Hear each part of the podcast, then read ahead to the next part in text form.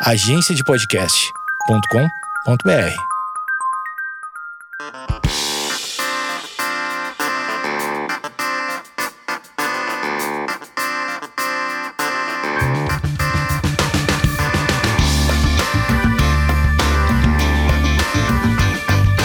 Esquizofrenóias no ar e nessa semana eu recebo ela, que eu já fui no podcast dela, Thaís Rock, que tem um podcast muito legal chama De Carona na Carreira, né? Ou com a carreira. Ai, meu Não, Deus. na carreira. É, na carreira. Meu Deus, com a carreira, de carona na carreira, que é um podcast de empreendedorismo e sempre tá no charts da categoria. Então, você que é uma pessoa que, que se interessa pelo tema, é, agora mudou a identidade visual, tá muito mais chique. A minha foto ainda tá na identidade antiga, né? É, que foi no ano passado, né? Não foi? Foi no ano passado. Mas agora, agora da gente deu uma chiqueza, né? Tá, eu achei muito mais, é, mais, mais sério. Eu achei bonito, sério mesmo. Parabéns para, para, sua, para sua equipe de designers. Ai, obrigada. Eles vão gostar de ouvir. E a Thaís, é, então, é, você pode. É, tem a. Recentemente, eu ainda não ouvi, mas tá muito bem falada a entrevista da. Da Thay. Que eu também é uma outra pessoa que eu não sei falar o, entre- eu não sei falar o, o sobrenome, que é impronunciável. Thay de Melo Bufren. Bufren, chiquérrima. Ela que é uma, uma deusa, né, do, do- das publis, ela é chiquérrima. Ela tem uma coisa interessante, né, que ela começou a trabalhar, né, é, um pouco mais tarde. E imagino que depois dos 30, então imagino que ela tenha tido algumas inseguranças. Então, eu indico você ouvir o meu episódio e também o da Thay, que eu não ouvi ainda, mas imagino que esteja muito interessante, porque ela é uma figura bem interessante. Então, de carona na carreira, é isso, né? É isso mesmo. Mas ó, antes eu quero agradecer, porque eu sou muito fã do seu podcast, então eu quero te agradecer o convite, a oportunidade da gente falar um pouco sobre saúde mental e carreira com as pessoas, é, porque é uma. Às vezes eu me sinto muito sozinha quando eu falo de saúde mental. Então, o seu podcast me traz esse acolhimento. Eu já te falei isso, que eu acho que seu podcast é um abraço. Ah. Então, assim, é, não, é muito bom mesmo, porque tira a gente de uma solidão que você nem imagina. Ah, nem fala isso, que eu não sei, eu não sei lidar, né? Tem também, a gente pode fazer um, um tema, né? Eu não sei lidar com elogios. É um bom tema, né? É um bom tema, muita gente vai se conectar. É, mas hoje o tema que você mesma sugeriu é. Meu Deus, cadê? Eu- ai, muitas abas. Tem outro tema também que eu posso falar: é que todo mundo fica desesperado quando vê a minha quantidade de abas. Eu acho que você morreria se você visse o meu desktop e a minha quantidade de abas. Mas não é isso. O tema de hoje é falta de. é, ausência de força de vontade. Na realidade, é assim, é quando a gente acha que a gente não tem força de vontade. Ou o mundo acha que a gente não tem força de vontade. Então parece que a gente olha pro outro, ou os outros, e tá todo mundo andando, né? A gente com o nosso olho, né, que, que só vê a parte que eles mostram, né? Que a gente não vê, né, o bastidor, né? Então parece que tá rolando pra todo mundo, e principalmente nessa área de, de trabalho, né? E a gente vê que a gente, pra gente não tá rolando, principalmente nessa parte de empreende- empreendedorismo. Porque é, eu te contei, né? Eu só tive um emprego na vida e depois eu tive que empreender. E eu acho que com você, eu te. é, depois da nossa conversa, eu tive men- menos receio de dizer que eu sou uma empreendedora. Eu acho que você me ajudou, de verdade. Porque eu, após, né, sair do, do meu único trabalho, eu tive que fazer minha carreira solo. Vamos contar essa história um pouco melhor? Porque assim, você teve um único trabalho, Sim. mas assim, foi um trabalho que durou 15 anos. Foi o único trabalho. Sim, durou 15 anos, mas assim. Então, não foi só um único trabalho. Espera só um pouquinho, foram 15 anos de estabilidade quando a geração Y já não fica mais num emprego depois de três anos. Sim, e isso dava. Mas isso é. Olha, vamos já. Olha só, mas isso- olha como. Já que a gente tá nessa área, vamos. Eu me sentia muito incomodada com as minhas próprias amigas. Isso eu nunca falei. Olha, você tirou uma declaração de mim mesma. Eu nunca falei. Eu me sentia. Nunca falei para minhas amigas isso.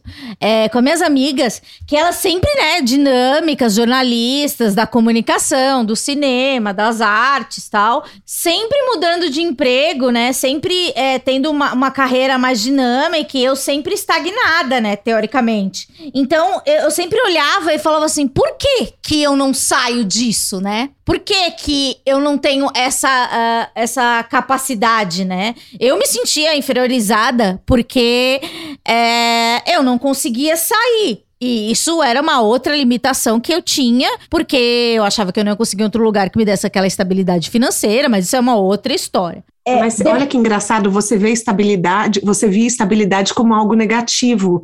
Mas, quando no, não, mas 90% do mundo vê como positivo. Mas então, mas você falou assim da geração Y, você que tá mais inserida mais nisso, né? Tipo de empreendedorismo, ter, você lê pesquisas, você conversa toda semana com gente sobre isso. É isso, né? Atualmente, as pessoas, quanto tempo elas acham que deu assim? Eu via minhas amigas falando, ah, pra mim já deu nesse lugar, sei lá, dois anos, três anos. É isso, né? Se você tá mais de, sei lá, de quatro anos, você é uma encostada, não é? A última, a última pesquisa que eu li falava três anos, mas eu já duvido muito desse número. Eu acho que três anos é um longo prazo quando longo? a gente fala de millennials. Uhum, ah, pois é. Meu Deus. Porque o que, que acontece? Eu, na, na, minha percepção, tá, o que eu vejo, as pessoas querem crescimento rápido. Então, quando ela entra numa empresa muito estruturada e muito grande, são mais cadeiras para rodar. Então, é mais gente para subir e o processo é um pouco mais lento. E o jovem, hoje em dia, ele não tem tanto essa paciência. Faz sentido? Uhum. Faz sentido. Mas assim, entra um monte de gente. Todo mundo vai conseguir subir? Depende da empresa, sim. Por exemplo, tá. vamos falar de uma Unilever que eu vou dar um exemplo que eu sei como funciona a estrutura. Eu trabalhei na Nestlé, eu não trabalhei na Unilever, mas a Unilever tem um plano de carreira bem estruturado. Então, por exemplo, às vezes você é aprovada para o próximo cargo, mas não tem vaga aberta. Então, eles esperam abrir a vaga e talvez você mude de departamento para subir de cargo, entendeu? Uhum. Mas todo mundo tem a chance de subir. É bem organizado, é uma dança bem organizada, mas não são todas as empresas que têm assim. Certo. Então, hoje em dia, tipo, deu três anos, para mim tá bom, não aconteceu muita coisa aqui, não, não subiu tanto que eu queria, vou me jogar em outra coisa. Você acha que as pessoas hoje em dia, elas, elas se arriscam mais e por quê? Eu acho que as pessoas se arriscam mais por conta da internet. Eu acho que existe, hoje em dia, uma leva de empreendedorismo por vocação. Hum. Antes existia o empreendedorismo por necessidade. Hum. Hoje as pessoas já se acham capazes de vender o serviço delas na internet. Você tem uma conta na internet, você pode vender seu serviço, ponto final. Entendeu? Você pode fazer ali um Canva, entra, faz gratuito, você não precisa gastar dinheiro e você pode começar a fazer o seu próprio marketing. Então eu acho que as pessoas hoje em dia, elas têm menos paciência e elas vão buscando mais caminhos para subir através do empreendedorismo. E, e nessa de em, em, empreendedorismo, em quanto tempo uma pessoa se dá para dar certo no empreendedorismo? Seis meses, dois anos? Qual é o tempo? É, existe um tempo? Na verdade, o que eles falam é que 70% das empresas quebra no primeiro ano. Sim. De CNPJ aberto. Então, e se você faz a marca de cinco anos, é uma grande conquista. Então quer dizer que você já é uma empresa estável. Só que vamos combinar, eu, eu e você, vamos falar aqui do podcast. Uhum. O meu podcast tem dois anos. Sim. Ele ainda não tem uma estabilidade. Uhum. Eu, tipo, então, assim, são coisas que o, são cíclicos, né? São fluxos que vêm e vão, financeiros. Então, o que, que eu posso te dizer? Dois anos eu ainda acho que o podcast é um bebê. Eu ainda acho, entendeu? Então, eu espero muito mais. Eu acho que eu vou atingir a estabilidade daqui a uns cinco anos, entendeu? Quando tiver uns cinco anos o podcast. Eu acho que as pessoas têm muita pressa. Então, as pessoas, principalmente porque você vê sucessos meteóricos na internet, jovens de 19, 20 anos. Fenômenos isolados. Exatamente. Só que a gente começa a achar que a exceção é regra. Uhum. E esse é o grande erro. Certo, entendi. Agora a gente vai falar sobre você. Você é uma empreendedora e você me falou que a gente, a gente vai falar sobre forças de vontade. Por que a senhora achava que você não tinha força de vontade? E o que é a força de vontade para você hoje em dia? Mudou essa essa para você o significado? Porque para mim era uma coisa e depois hoje se tornou outra coisa.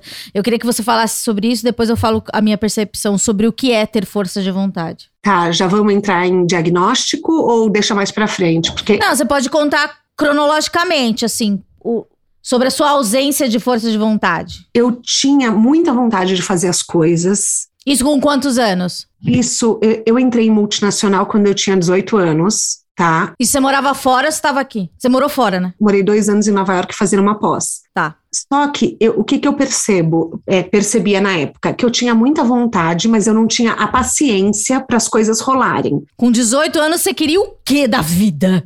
Nem eu sei, nem eu. Mas você não tinha paciência. eu. Eu queria trabalhar, eu queria ser reconhecida e eu queria, por exemplo, quando eu entrei na Nestlé, Com 18 para trabalhar, é, é, é, nisso já foi com 20, em Comex, é, em comércio exterior, eu me sentia muito orgulhosa de trabalhar num lugar que as pessoas conheciam, que as pessoas podiam comprar no mercado. É legal de falar isso pro pai, pra mãe, pra avó. Você entende o seu trabalho. Hoje a sua avó provavelmente não entende o seu trabalho. Minha, minha avó com certeza não entende. Mas naquela época ela entendia. Ela me segue nas redes sociais, comenta, mas ela não entende o meu trabalho. O importante é que ela engaja, né? É, enga... exatamente, o engajamento continua. Então, o que, que acontece? Eu queria muito trabalhar em um lugar que era reconhecido, que eu, que eu sentisse orgulho de falar que eu pertencia àquela equipe. Mas só, só voltar um pouquinho. Você estava formada já em co- comércio exterior? Formada. Tá. Estava me formando, daí eu fui efetivada. Tá, fez estágio, se formou. Fiz estágio. Aí o que, que aconteceu? Eu vivi um relacionamento abusivo, um namoro muito, muito, muito abusivo. Ele era um cara quase 10 anos mais velho do que eu. E ele era um cara manipulador. Hoje eu vejo, na época eu não via. Então, assim, era daquele ponto que eu tinha medo do meu celular acabar a bateria no shopping e ele não acreditar em mim. Eu entendo completamente. Esse nível de, de paranoia que eu entrava. Aí, quando eu fiz 22 anos, eu tinha uma prima que, que teve uma morte súbita. Ela estava almoçando Nossa. e morreu. Foi assim, foi papum. Ela tinha 24 anos. E aquilo, obviamente, desestruturou a nossa família inteira, porque era minha prima irmã, tipo, nossas mães são irmãs. Nossa. O que que aconteceu? Eu parei, olhei para minha vida e falei: bom, eu tô viva. Eu tô viva, eu tenho o Uhum. privilégio de estar viva quando ela não tem mais. Então eu preciso mudar. O que que eu preciso mudar? Eu tô num relacionamento que não me faz feliz. Só para você ter uma noção, ele me deu uma aliança é, um dia e eu pensei: meu Deus, ele deve ter parcelado em 10 vezes, eu vou ter que ficar com ele mais 10 meses. Olha que horror. Eu acho que eu entendo essa sensação. Entende? Tipo, porque era uma coisa assim, eu já estava muito infeliz, mas eu não, eu achava, ele falava que ninguém ia gostar de mim, porque eu era uma pessoa muito difícil. Então ele falava: você tem sorte de eu estar na sua vida, você tem sorte de eu gostar de você, porque ninguém vai gostar de você. E eu acreditava, ele era 10 anos mais velho. Então, o que é que aconteceu? Eu estava nesse relacionamento já há uns 5 anos, 4 ou 5 anos, e aí eu falei: bom, eu tô viva. Então, o que, que eu quero fazer? Eu quero fazer intercâmbio e fui, comecei a organizar minhas coisas, me agilizar para ir morar fora. Eu não Aí tinha a você menor terminou? ideia do que eu queria fazer da minha carreira, tá? Mas você terminou ou você foi namorando? Eu terminei, terminei, eu terminei por MSN, covarde, mas terminei. E, e daí fui viajar. Fui viajar e eu achava, Amanda, que eu ia viver o Sex and the City brasileiro, tá? Porque eu fui morar em Nova York. Sarah Jessica Parker. Aham. Eu achei que eu ia dar horrores, eu achei que eu ia ser, tipo, a fashionista, usar sapato chique, usar. Nossa, achei que eu ia ficar muito, muito bem. Chegou lá, eu cheguei em, em setembro, era o começo do inverno. Era um curso do quê que você ia fazer lá? Primeiro eu fui fazer de inglês, depois eu passei na NYU, na faculdade lá, e fiz um curso de gestão de, e gestão de pessoas e liderança e capital humano. Tá. É, eu fiquei dois anos. Só que eu cheguei em pleno inverno, começo de inverno, e os próximos seis meses foram basicamente dentro da minha casa. E eu não tinha vontade de fazer nada, eu não tinha força de vontade para fazer nada, eu só queria dormir. E eu entrava num looping, que é- hoje eu sei que a pessoa Uhum. do transtorno de humor tem, eu ficava assistindo, às vezes, 10 horas de TV seguidas. S- São al- al- alguns gatilhos que hoje eu mapeio muito bem, porque eu já tenho o diagnóstico, mas antes eu não entendia. Então eu ficava dentro de casa e eu não me movia, eu não tinha planos, eu não tinha sonhos. Eu estava lá para fazer o Cumprindo tabela. cumprindo tabela, sobrevivendo. Eu não estava vivendo, eu estava sobrevivendo. Entendo. E foram dois anos que, assim, que eu fui ficando cada vez mais deprimido, o inverno, a solidão, ia me deprimindo mais e mais e mais. Então, assim, eu tinha que levantar para trabalhar, era menos 14 graus. E eu achava que eu não tinha força de vontade para ir trabalhar. Eu achava que eu não era comprometido o suficiente. Eu falava, por que, que as pessoas estão com carreiras? E principalmente eu olhando na internet, o LinkedIn tinha acabado de ser lançado. Então as pessoas estavam lá botando tudo de que elas faziam de mais espetacular e eu não tinha uma carreira e eu não tinha uma assim algo para compartilhar para atualizar o LinkedIn né para atualizar para ver a roda girar uhum. E aí eu comecei a entrar numa paranoia que eu tinha que voltar para o Brasil, porque senão minha vida não ia acontecer profissionalmente. Mas você conseguiu concluir as coisas? Consegui, consegui. É, tirei dois diplomas lá, um de gerenciamento de negócios e um de gestão e capital, liderança e capital humano. Consegui. Só um adendo. É importante para quem está ouvindo que muita gente às vezes acha que uma pessoa é, que, que tá com uma condição, que, que tá depressiva, alguma coisa, é, ela, ela paralisa a vida. Muitas vezes a gente consegue concluir as nossas tarefas do dia a dia, se alimentar, é, fazer, é, o seu curso, é, fazer todas as coisas que a gente precisa fazer, essa coisa, sobreviver, né? Viver a gente às vezes não consegue, mas sobreviver, aquelas coisas da tabela, a, a, gente consegue ticar. Mas é isso, a coisa da força de vontade, né? Que é tipo ter um sonho, né? Que daí a pessoa pergunta, isso, isso é a maior característica né, da, da depressão, né? Tipo, você até consegue fazer as coisas como elas estão. É, como co, da tabela, né? Você consegue lá fazer os seus afazeres mínimos, mas ter um objetivo maior ou, ou olhar e, e, almejar alguma coisa, eu acho que isso que caracteriza mais, né? Que é o objetivo maior, né? Por que, que eu tô aqui? Falando, eu não sei. Sabe? Por que, que eu tô aqui? Eu me fazia essa pergunta muitas vezes. Por que, que eu tô aqui? Por que, que eu tô vivendo? Por que, que eu tô. É, por que, que eu tenho essa oportunidade de estudar fora e não tô feliz? Vem aquela Por que, que eu não aproveito, né? Porque, teoricamente, era pra estar tá rendendo lindas fotos. Lindos... Exatamente, look do dia. Look nem existia do look do dia naquela época. Só uma pergunta aqui, bem fofoqueira. Aquela foto com a Kardashian é real ou é montagem? Ela tem cheiro do quê? Na verdade, ela estava comendo pêssego, então ela tinha cheiro de pêssego. Porque eu já vi a Paris Hilton, ela tem cheiro de maconha. Jura? Juro. Nunca pensei. Eu entrevistei ela, tem cheiro de maconha. Mas a, a Kim foi quando ela veio pro Brasil no evento da CIA. E ela é baixinha, baixinha? Baixinha, baixinha. Eu tenho 1,70m, ela é mais baixa que eu. Então não é montagem? Não, não é montagem. Não é montagem, é de verdade. Eu já encontrei com ela duas vezes. Aquela foi a primeira que eu tirei foto. A segunda, eu tava tão acabada que eu tava no shopping em Miami, eu me recusei a tirar foto com ela porque eu falei, eu não posso dar um downgrade. Eu falei, eu não posso dar um downgrade. Eu tenho uma foto tão boa que é essa que você viu. Sim, parece montagem. Parece montagem. Tá todo mundo muito lindo na foto. É, e eu, eu pedi pra maquiadora fazer uma maquiagem igualzinha à da Kim. Então eu tô igualzinha a Kim Kardashian naquela foto. Ai, mas eu tô frustrada. Você devia ter, tipo, sei lá, tirado uma foto e depois colocado um emoji gigante na cara pra gente ver a Kim. Vamos eu, voltar. Eu preferi ficar com a memória boa. Vai, vamos voltar. É que eu precisava fazer essa daqui, senão eu ia esquecer. Então, você não tinha um objetivo e decidiu voltar. É, Amanda, é, é, eu acho muito importante eu falar isso, porque eu tinha um, uma estabilidade lá, tinha uma vida, eu estava tocando e eu me via cada vez mais deprimida. Você sentia a cobrança do outro ou era uma cobrança interna? Tipo, seus familiares, seus amigos? Ah, não, não, não, não. Muito mais minha, muito mais uhum. minha. Você se cobrava do quê? De aproveitar Nova York, ser a Sarah Jessica Parker? É, não, assim, eu fiquei lá dois anos, um ano e nove meses sem beijar na boca, tá? Então, se vocês querem saber se eu fui o Sex and the City brasileiro, não fui, entendeu? Não fui, não beijei na boca, foi assim, uó, foi tipo assim, os beijos que eu dei foram tudo furado, mas... É, não, mas foi mesmo, eu tenho que contar aqui, não, gente. Então tá, tipo, gente. É estão esperando né? glamour assim, não teve. E eu me, eu me perguntava várias vezes o quanto que valia a pena viver.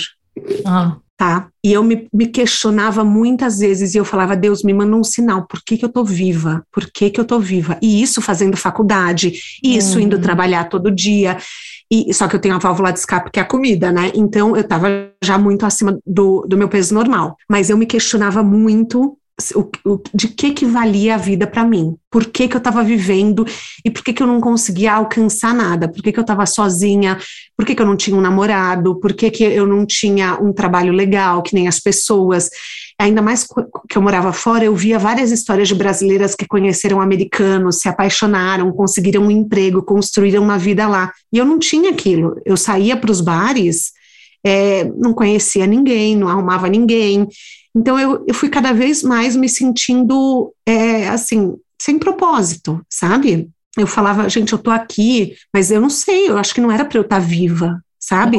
Não era para eu é, é, assim, qual que é o plano para mim? Porque a minha vida não está acontecendo. Era o que eu sentia muitas vezes. E eu lembro que várias vezes já passou na minha cabeça assim: será que vale a pena viver? Será que é, eu, eu, devo continuar viva? Várias vezes passou isso pela minha cabeça. Só que eu sempre fui uma pessoa muito, muito religiosa. Então, é, principalmente depois que a minha prima faleceu, eu, eu comecei a me apegar muito a espiritismo, Allan Kardec, comecei a ler muito. Então, eu sabia que, tipo assim, que eu não podia fazer nada comigo mesma, porque senão eu ia pagar, entendeu? Então eu sabia que a minha vida, teoricamente, era uma benção que eu tinha recebido. Então eu falava, não, eu não posso, tipo, me matar, porque senão eu vou para um umbral, que é o que acontece com os espíritas, e, e eu não quero isso para mim. Mas era uma vida sem sentido. Era, uma, era, uma, tipo, era um nível de depressão que eu tava. E você sabia que isso era depressão? Eu não, eu, só pra você ter uma noção, eu não achava que aquilo era anormal, eu só achava que a minha vida era muito ruim, entendeu? Porque, assim, eu não, eu, você, não, você não sabe que você está no fundo do poço até que você saia dele. É impressionante isso. Então eu achava que a vida era cinza, que a vida era sem graça, que a vida era ruim. E daí, quando eu, eu voltei para o Brasil, eu tinha sido diagnosticada com 17 anos com DDA, com distúrbio de déficit de atenção. E fiquei um tempão sendo medicada para isso. Aos, quando eu voltei para. Eu parei o tratamento quando eu fui para os Estados Unidos. Isso é uma coisa também que eu fiz desmame é, sem apoio nenhum. Mas você fez um desmame gradativo ou você fez? Não, não, não, não. Do dia para noite parei. Minha prima Nossa. morreu, surtei e fui viajar. E aí? Tem consequência física também, né? Isso também será que ajudou na sua compulsão alimentar? Deve ter ajudado, com certeza. Aí eu voltei, eu tive um diagnóstico de transtorno de humor. E eu falei, eu não tenho isso. Eu, eu, eu médica, né? Lógico. eu falei, desculpa, eu não tenho isso. Eu falei, eu não tenho isso. É, assim, as coisas que eu leio na internet são pessoas completamente desequilibradas. Eu, eu não tenho um uhum. transtorno de humor. Aí eu falei, ah, esse médico não sabe nada. Quer saber de uma coisa? Vou tocar minha vida porque eu não preciso de médico nenhum. E aí foi assim: eu entrei num emprego, daí eu entrava em outro, eu ia indo, e eu notava que eu começava muito empolgada nos empregos, muito, com uma puta sede assim de vencer, de conquistar, de trabalhar. E aí eu ia desanimando. Minha mãe chamaria isso de fogo de palha. Pois é. Minha mãe passou a vida inteira me chamando de fogo de palha. E eu não entendia por que aquele desânimo vinha para mim. E eu falava, não é possível. Assim, tinham dias, semanas que eu tava muito na pilha e depois eu não conseguia, eu me arrastava para o trabalho, sabe? Sim. E aí eu comecei a falar: meu, tem alguma coisa de errado comigo, tem alguma coisa de errado comigo. Aí eu peguei e montei uma consultoria de carreira, que era com que eu tinha me formado nos Estados Unidos. Quanto tempo depois? É... Depois de quantos empregos, mais ou menos, assim? Ah, eu, eu fiquei oito anos em multinacional. Depois eu montei, é... depois de quatro anos que eu voltei eu montei a consultoria. Mas de onde veio a segurança para montar uma coisa sua? Não veio na, na, segurança, veio no impulso. Ah, também te entendo.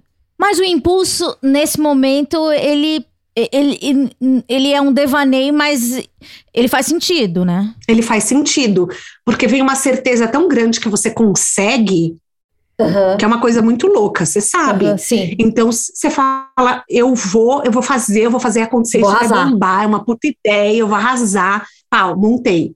Botei um post no Facebook. Oi, amigos, tudo bem? Como vocês sabem, eu tô abrindo uma consultoria de carreira. Ninguém sabia. Estou procurando pessoas pro bono para atender. Ninguém respondeu meu post. Ninguém. Ninguém. Aí eu falei, não, não é possível. E o Facebook tinha aquele negócio que quanto mais as pessoas comentavam, mais o post subia na timeline, né? Sim. Aí eu liguei para as minhas amigas e falei: entra lá e comenta que eu nasci para isso. Entra lá e comenta, vamos comentar, vamos agitar esse post. Aí liguei, liguei para várias amigas, todo mundo comentou: maravilhosa, você nasceu para isso. Nessas, eu estava buscando duas pessoas para eu atender pro bono, arrumei quatro. e, e 25 pessoas na lista de espera. Foram 29 pessoas no total. Não bateu um medo? Eu falei, eu sabia, tô no caminho certo. Não, eu tava confiante ainda. Ah, confiante, você tava na fase. Uh! Uhum, Eu só percebi que eu não sabia quando eu comecei a fazer, entendeu? Ah, o tá. negócio. Aí eu fui lá, é, daí eu peguei, busquei na internet, coworking. Coworking, porque naquela época as pessoas ainda não atendiam online, Uhum. né? Achei um coworking que era 800 reais por mês e eu podia usar a sala é, de reunião até quatro horas por dia.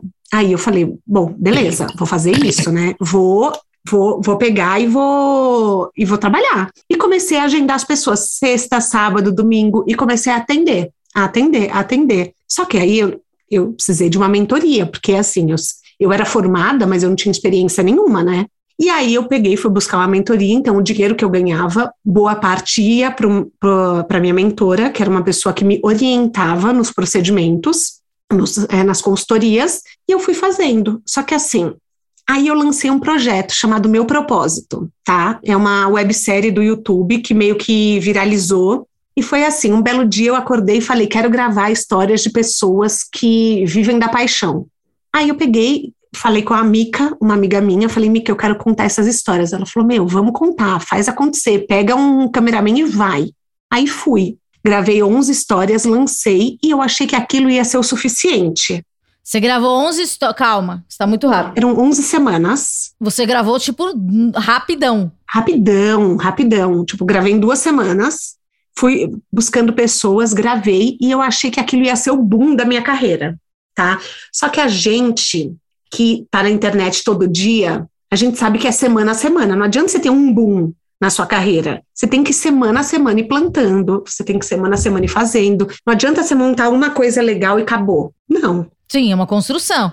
É uma construção. Aí eu peguei, montei esse projeto e assim foi uma coisa que foi um dos maiores ensinamentos que eu tive na vida, porque ah, foi muito legal, é, assim profissionalmente me posicionou, mas depois que o projeto acabou, eu tive uma queda assim emocional que eu achava que eu não tinha força de vontade para continuar achava que eu não tinha foco suficiente, determinação o suficiente.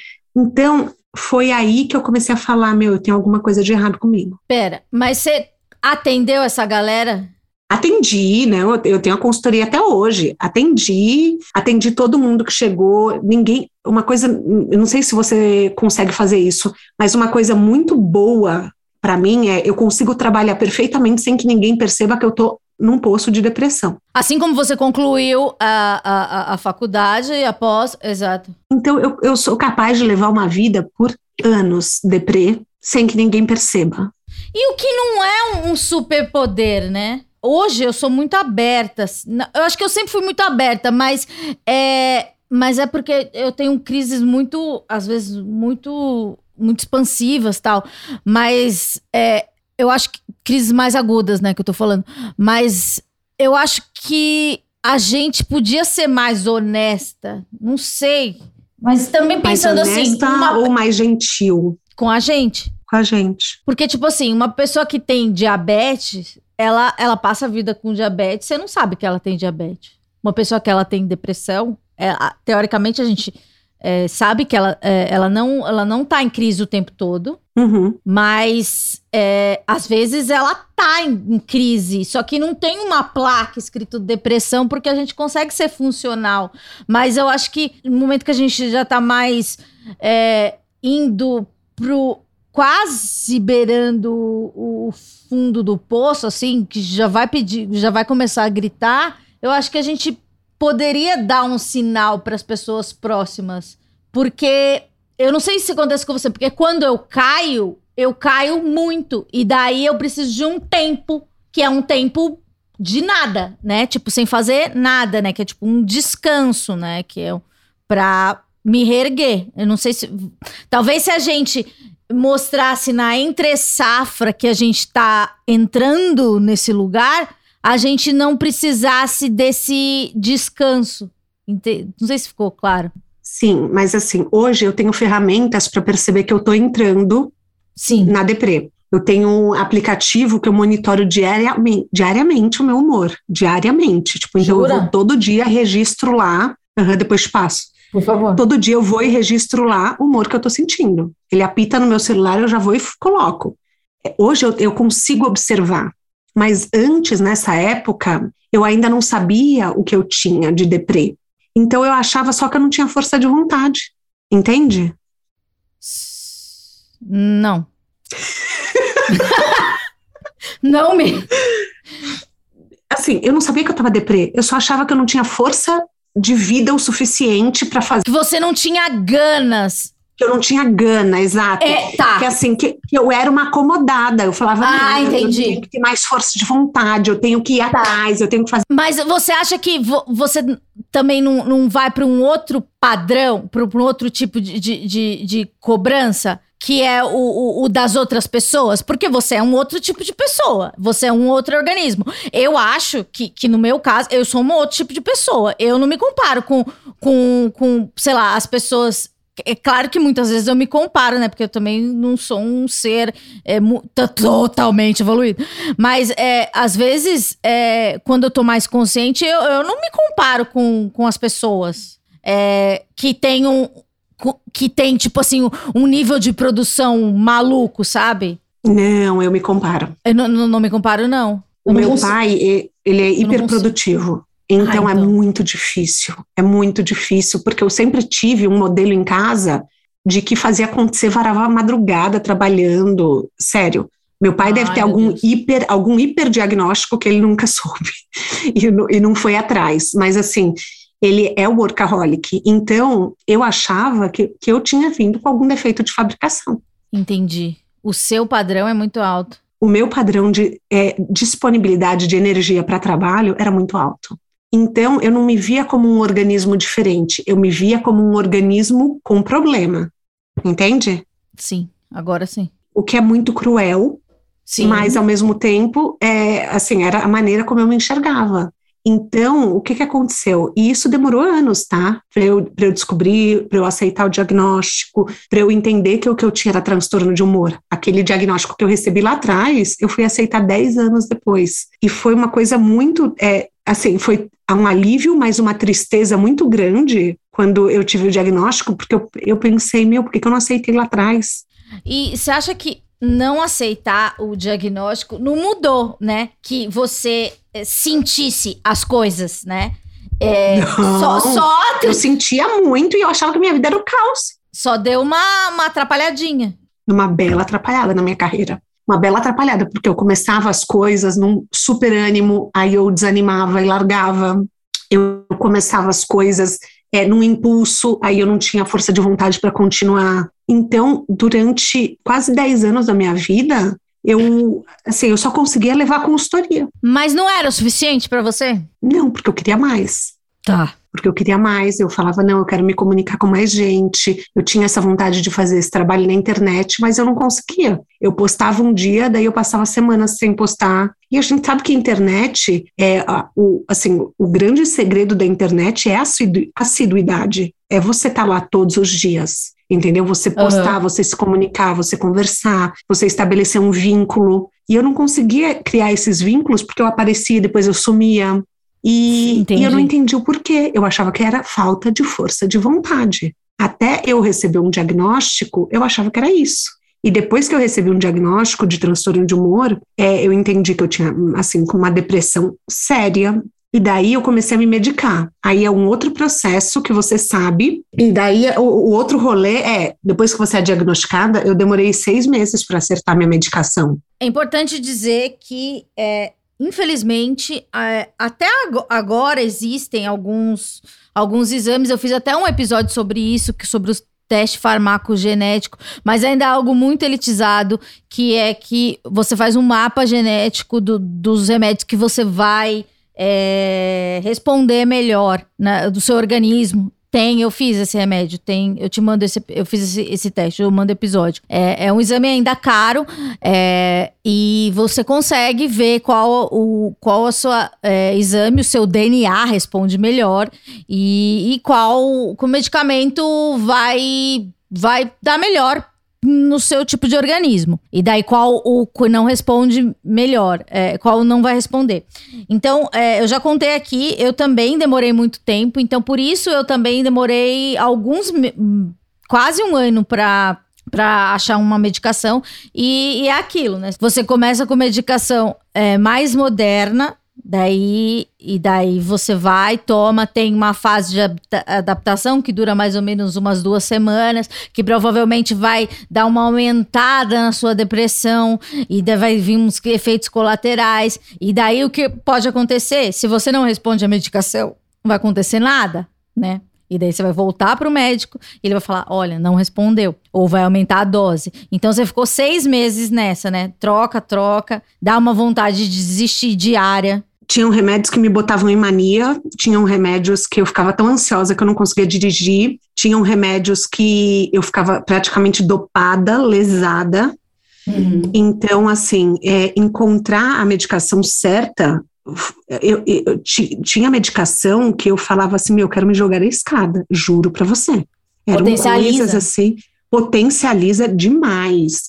Eram coisas muito, assim, que, que eu, eu não, e mais uma vez, você não vai percebendo que você tá, você não tá normal. É até que um momento você não aguenta mais e eu falava, eu não consigo dirigir. Eu sentava no carro, chorava, e eu, minha perna tremia e eu falava, eu não consigo dirigir. Então, até achar a medicação certa, demorou um tempo. Então, para quem está ouvindo, o que eu falo é: não desistam. Uhum. Não desistam, porque essa é a parte mais importante. Uma vez que a medicação fica ok, a sua vida muda completamente. Assim, muda. Eu, eu juro para você, é, eu, eu rezo para que todo mundo tenha um diagnóstico cedo, porque eu acho que ninguém merece passar por uma vida infeliz, sabe? Por uma vida se, se sentindo incapaz. Uhum. Você só vai reconhecer o seu potencial realmente quando você tem um transtorno, se você está medicado. Eu falei assim, nossa, é assim que as pessoas vivem? Né? É assim que as pessoas vivem. E não é assim que as pessoas chapadas vivem, é assim que as pessoas ok vivem, né? E nem as pessoas uhul não, não. As pessoas, ok. Você toma um remédio para se sentir uma pessoa ok. Não é uma pessoa que vive é, em nuvens ou uma pessoa que tá doidona. Não, é, uma, é a nossa bombinha de asma. Exatamente isso. É, mudou a minha vida. Eu vou te falar assim, eu não quero parecer um culto religioso, mas assim, ter o diagnóstico, tomar remédio todos os dias. É, o remédio é a coisa mais importante da minha vida mais importante do que qualquer coisa. E isso não quer dizer que eu não tenha dias ruins, tá? Eu tenho claro. dias ruins. É, não é que você vai ficar sempre feliz, que você tá dopada. Não. Uhum. A quantidade de remédio certa, você vai ter dias ruins, dias mais produtivos, dias menos produtivos, mas você, você vai se sentir mais no controle da sua vida. Você vai conseguir ir além da, das suas barreiras. O que me travava antes, que eu achava que era falta de força de vontade, era depressão. Então, hoje eu consigo construir coisas. O podcast está fazendo dois anos, para mim, assim, é uma vitória que não tem igual, não tem igual. É um sentimento que eu me sinto muito, muito, muito bem. Eu falo, finalmente eu consegui fazer alguma coisa para mim. Tem a consultoria? Tem, mas a consultoria é individual e é boca a boca. Então, eu nunca precisei ativamente por exemplo, chegar a divulgar, falar a respeito. Então, o que, que acontece? O podcast é uma coisa que eu preciso estar lá toda semana. Eu preciso ter episódio toda semana. Eu preciso divulgar, postar, falar. Isso, para mim, é uma coisa que, assim, que eu nunca. Eu, eu, hoje, olhando, eu não consegui fazer isso lá no meu outro projeto, no meu propósito, porque eu não estava estabilizada. Entendeu? Uhum. Eu, eu não estava estável, eu não estava medicada. E qual é a sua relação hoje com a tal da força de vontade? Hoje eu percebo que a força de vontade é uma construção diária. É você, assim, eu, eu falo que eu, eu sou uma pessoa que eu me planejo muito, eu sou muito regrada, porque quanto mais impulsivo você é, mais metódico você tem que ser para se controlar e construir uma vida. Sim. Então, assim, eu sou extremamente organizada, eu sou. E eu, e eu entendo que para mim força de vontade é isso. vou, eu vou estar tá bem todos os dias? Não, mas nos dias que eu não estou bem, eu já percebo e falo, hoje eu não tenho nada para dar. Amanhã vai ser um dia melhor, sabe? E, e vou fazendo a manutenção do mínimo entendeu? Se um dia eu não estou bem, eu aceito aquilo e, e, sei que vai passar. E vai ter dia que eu vou estar tá na pilha e esses dias eu acordo e aproveito para produzir muito. Tem os dias que eu tô assim, não sei se você sente isso, mas tem dias que eu tô muito nossa, hoje, hoje dá, hoje eu vou fazer, hoje eu vou fazer acontecer. Aí eu aproveito e falo, hoje eu tenho que resolver tudo entendeu? Porque, enfim, porque assim, você ainda vai ter altos e baixos, só que a curva diminui, né? Uhum. Eu não entro mais em deprê, então eu consigo sair daquele estado de, de, desânimo. É um estado de desânimo, não de depressão. Que é um estado de, de, às vezes até catatônico, né? Que a gente fica paralisada, você não consegue, você fica olhando pro celular horas e quando você vê, você fala, gente, passou cinco horas, eu tô aqui, nada, nada aconteceu. Eu não consigo sair daqui. E daí você, tipo, você vê, você quer sair dessa, mas você não consegue, né? E é uma luta interna. Uma coisa que a gente falou no seu podcast também é, não sei se a gente falou no seu podcast ou fora do ar, mas é sobre a importância do, do que a gente que produz conteúdo, de ter um conteúdo na gaveta, né? Então, é, muita gente também produz conteúdo que está ouvindo isso. É, é importante é, saber a gente que tem alterações de humor ou de temperamento, é saber que tem dias que a gente não vai estar, tá, né, naquela na, na produção toda e, e, a gente não vai conseguir. E, e, e, e como a gente lida também com a criatividade, é importante é falar: hoje eu não tô bem o suficiente, vou colocar uma coisa aqui mais antiga que eu já produzi para é, pra ter como reserva nesse dia e, e, e, colocar, né, para as pessoas, né? Porque as pessoas também cobram da gente, né? Se a gente não põe, elas sabem que, que o seu podcast sai no dia tal, então se você não postar, elas vão falar o que está acontecendo, etc. E isso é uma cobrança legal, mas também somos seres humanos, né? Então, para a gente compensar essa da, da da, da, da, cobrança e da máquina, né, que nós não somos, a gente também tem que criar métodos de, de, de, de entregar o nosso conteúdo como uma programação. Tipo, eu eu sou uma pessoa totalmente desorganizada, que nem eu falei no começo. Meu desktop é horrível. Eu tenho muitas abas, muitas abas abertas, muitas pastas que eu nem sei porque eu criei. E eu nem acho, não acho nada. Mas eu consigo organizar. Eu sei o que eu tenho que fazer. Tipo, eu não sei mandar um invite. Não sei, eu não te mandei um invite.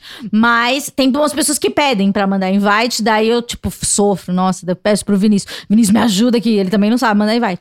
Mas é, eu anoto tudo no papel, mas eu tenho um método de organização que para mim ele funciona. Mas vou, é, a gente, né, que, que tem uma cabeça um pouco mais caótica, a gente tem que se encontrar em métodos de organização para conseguir é, entregar as coisas, né? Como você se organiza? Planilhas e planilhas? Eu me organizo muito pela agenda do celular, muito. Então, assim, eu é conectado o tempo inteiro meu celular com o computador é, do podcast é planilha. Então, assim, eu, eu monto um cronograma, claro que ele vai alterando, né? Às claro. vezes você planeja gravar com uma pessoa dia 10, a pessoa só pode dia 20. Então, Sim. eu também tenho que contar com essa antecedência. Então, eu vou me organizando assim e eu crio e-mails padrões. Então, por exemplo, para o podcast, eu tenho ferramentas padrões que eu já automatizo e já mando para as pessoas, entendeu? Uhum. Ah, sim, é verdade. Você manda um e-mail com, com as regrinhas, né? O que fazer e tal. Exatamente. Eu crio uma vez e eu já mostro para as pessoas assim: ó, é isso que a gente vai fazer. Porque quanto mais fica dentro da, de um modelo que eu já conheço, menos eu sofro. Exato. É, e a gente é isso. Eu acho que a nossa vida é isso, né? Evitar sofrimento. E por mais que as pessoas não entendam, existem coisas muito simples que nos causam sofrimento. E as pessoas não precisam entender, né? Mas talvez respeitar, né? Ou não, nem, eu não preciso nem ficar sabendo. Mas tem coisas, assim, que, que pelo menos para mim, são muito dolorosas. E elas são simplérrimas, né? Tipo, que a gente perde muito tempo, né, procrastinando. Mas a gente consegue. Eu acho que, assim, é o que eu aprendi é que, tipo assim, eu vou sofrer mais do que as outras pessoas, mas eu vou entregar. Não sei se para você é assim. Para mim é assim. Quando eu fui diagnosticada com DDA, que a, a, só para explicar para as pessoas, DDA é um efeito colateral do transtorno de humor. Então, lá atrás eu já tinha um transtorno de humor, ah, mas o jovem o jovem muitas vezes não é diagnosticado com transtorno de humor, porque não tem bagagem, porque não tem. Não dá, não dá para diagnosticar é, com 18 anos. É, eu, eu sabia que eu tinha que ler um livro, por exemplo, para estudar na escola. Enquanto uma pessoa lia uma vez, eu tinha que ler três. Uhum. Mas eu, eu, eu sabia que eu ia ter muito mais trabalho que as pessoas, mas que eu ia conseguir fazer. Uhum. Esse que é o negócio. Eu não via que no fim eu tinha que ter muita força de vontade e eu não uhum. percebia que eu tinha, entendeu? Sim. Porque assim, né? para você querer ler três vezes uma matéria de escola, você tem que querer muito aprender. Então, Exato. assim, eu, eu vejo que, no, no fundo, o que eu mais tinha era força de vontade para terminar uma faculdade com depressão, uma pós-graduação. E até porque era tão desgastante, por isso que você precisava ficar tanto tempo, né? É, eu acho que isso mostra, né? Eu acho que a coisa mais clichê que depressão é uma pessoa deitada. Mas é porque tudo desgasta a gente, né? Sim. Emocionalmente você fica morta e vem pro físico. E, e, daí é isso, ler desgasta, é, ir à aula desgasta, então tu, tudo vai pro físico e, e, falar desgasta. Então, eu, pelo menos, quando eu tô em depressão, eu fico mais silenciosa. Tipo, eu não converso. Eu fico mais introvertida também. Eu fico. E, e daí, porque tudo. Tudo é um, um consumo de energia, energia. Se a gente puder poupar, é, a gente vai poupar, né? Porque é, a gente tem uma, um gasto de energia que a gente a gente tá com menos energia, a gente não vai gastar com, com, com coisas que a gente não pode. Então, acho que sim, acho que para concluir tudo, eu acho que na real, força de vontade é uma coisa que você sempre teve, né? É, sempre tive é, muito, exato, para não abandonar. Porra, você não abandonou, você conseguiu concluir tudo. Pois é, e agora eu tô fazendo ainda uma outra pós, mas é, eu te digo que é uma coisa completamente diferente fazer uma pós medicada. Ah. Tem altos e baixos. Então, assim, gente, não é que eu tô fazendo apologia ao medicamento, mas eu tô fazendo apologia ao diagnóstico, a você se cuidar. Então, assim, eu para mim, eu faço uma pós em neurociência hoje e, nossa, é outro papo. É outro papo. Eu, eu, porque antes, quando eu tinha depressão, eu também era uma pessoa muito de véspera. Eu não sei se você ah, tinha isso. Ah, eu sou essa pessoa até hoje. Então, eu era uma pessoa muito de véspera, eu fazia tudo nos 45 de segundo tempo. Por quê? Porque acho que a adrenalina me fazia eu me mover, entendeu? Sim. Então, hoje eu consigo me planejar, sabe? Botar lá todo sábado na minha agenda pós-graduação e não deixar para para quando a matéria vai estourar, eh, vai expirar e vai sair o acesso do ar, entendeu? Será que chegarei nesse patamar? Ainda não sei.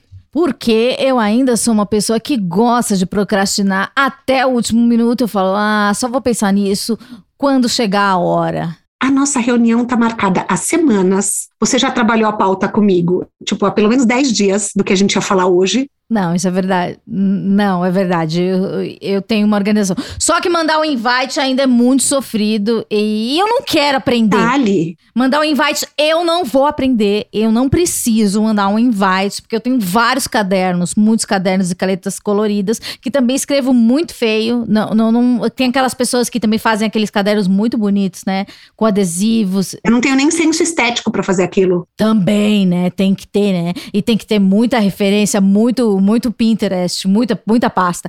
Mais passa na minha vida, mais passa na minha vida, as pessoas vão me achar muito caótica. Muito obrigada, Thaís. Devo dizer que foi muito legal. Você é ótima. Adorei a entrevista e ouçam o podcast dela, entrem nas redes sociais dela e vejam o senso estético dela, que não é do Bullet Journal, mas é maravilhoso. Sim, graças ao designer, não graças ao meu senso estético. E também vá na foto da Kim Kardashian, que ela volta e meia ela posta. E eu pensei, será que é montagem? Não, não é montagem. Foi assim um dia que eu nunca vou me esquecer. Depois eu te conto. Aí isso já dá outro podcast. Vamos fazer um podcast sobre a família Kardashian? É o meu sonho. Meu sonho? Ai, vamos fazer! Por favor. Especial. Eu vou te mandar. Você fala inglês? Não. Mas com legenda em inglês eu sei. Não. Ah, é podcast? Ah. Não, que eles fazem um modelo, tipo assim, eles pegam e vão recapitulando cada temporada. Então, assim, eles vão no Season 1, episódio 1, temporada 1, e daí eles, elas vêm e debatem a respeito. Meu sonho. Ah. Ai, o meu sonho é fazer isso. Vamos fazer isso em português. Vamos fazer um podcast, assim, só focado em Kardashians. A gente chama a. Foquinha também. A Foquinha é especial. Ah, ela ama, verdade. Vamos, vamos. Por favor, por favor. Vamos. Eu topo. Então, suas redes, seu podcast, pra todo mundo pegar lá. Podcast de Carona na Carreira tá disponível em todas as plataformas. É, minhas redes sociais é Thaís com TH, Rock, R-O-Q-U-E. Eu tô no LinkedIn, tô no Twitter, tô no Instagram. No Facebook eu não tô, tô lá, mas não, nem entro. Então não contem comigo lá. Mas é isso, muito obrigada. Sou muito fã do seu trabalho e espero que esse papo ajude alguém de alguma forma. Com certeza, adorei. Você foi muito didática e muito empática, muito elucidativa. Um beijo para todo mundo. Semana que vem a gente volta e paz nos estádios. Um beijo.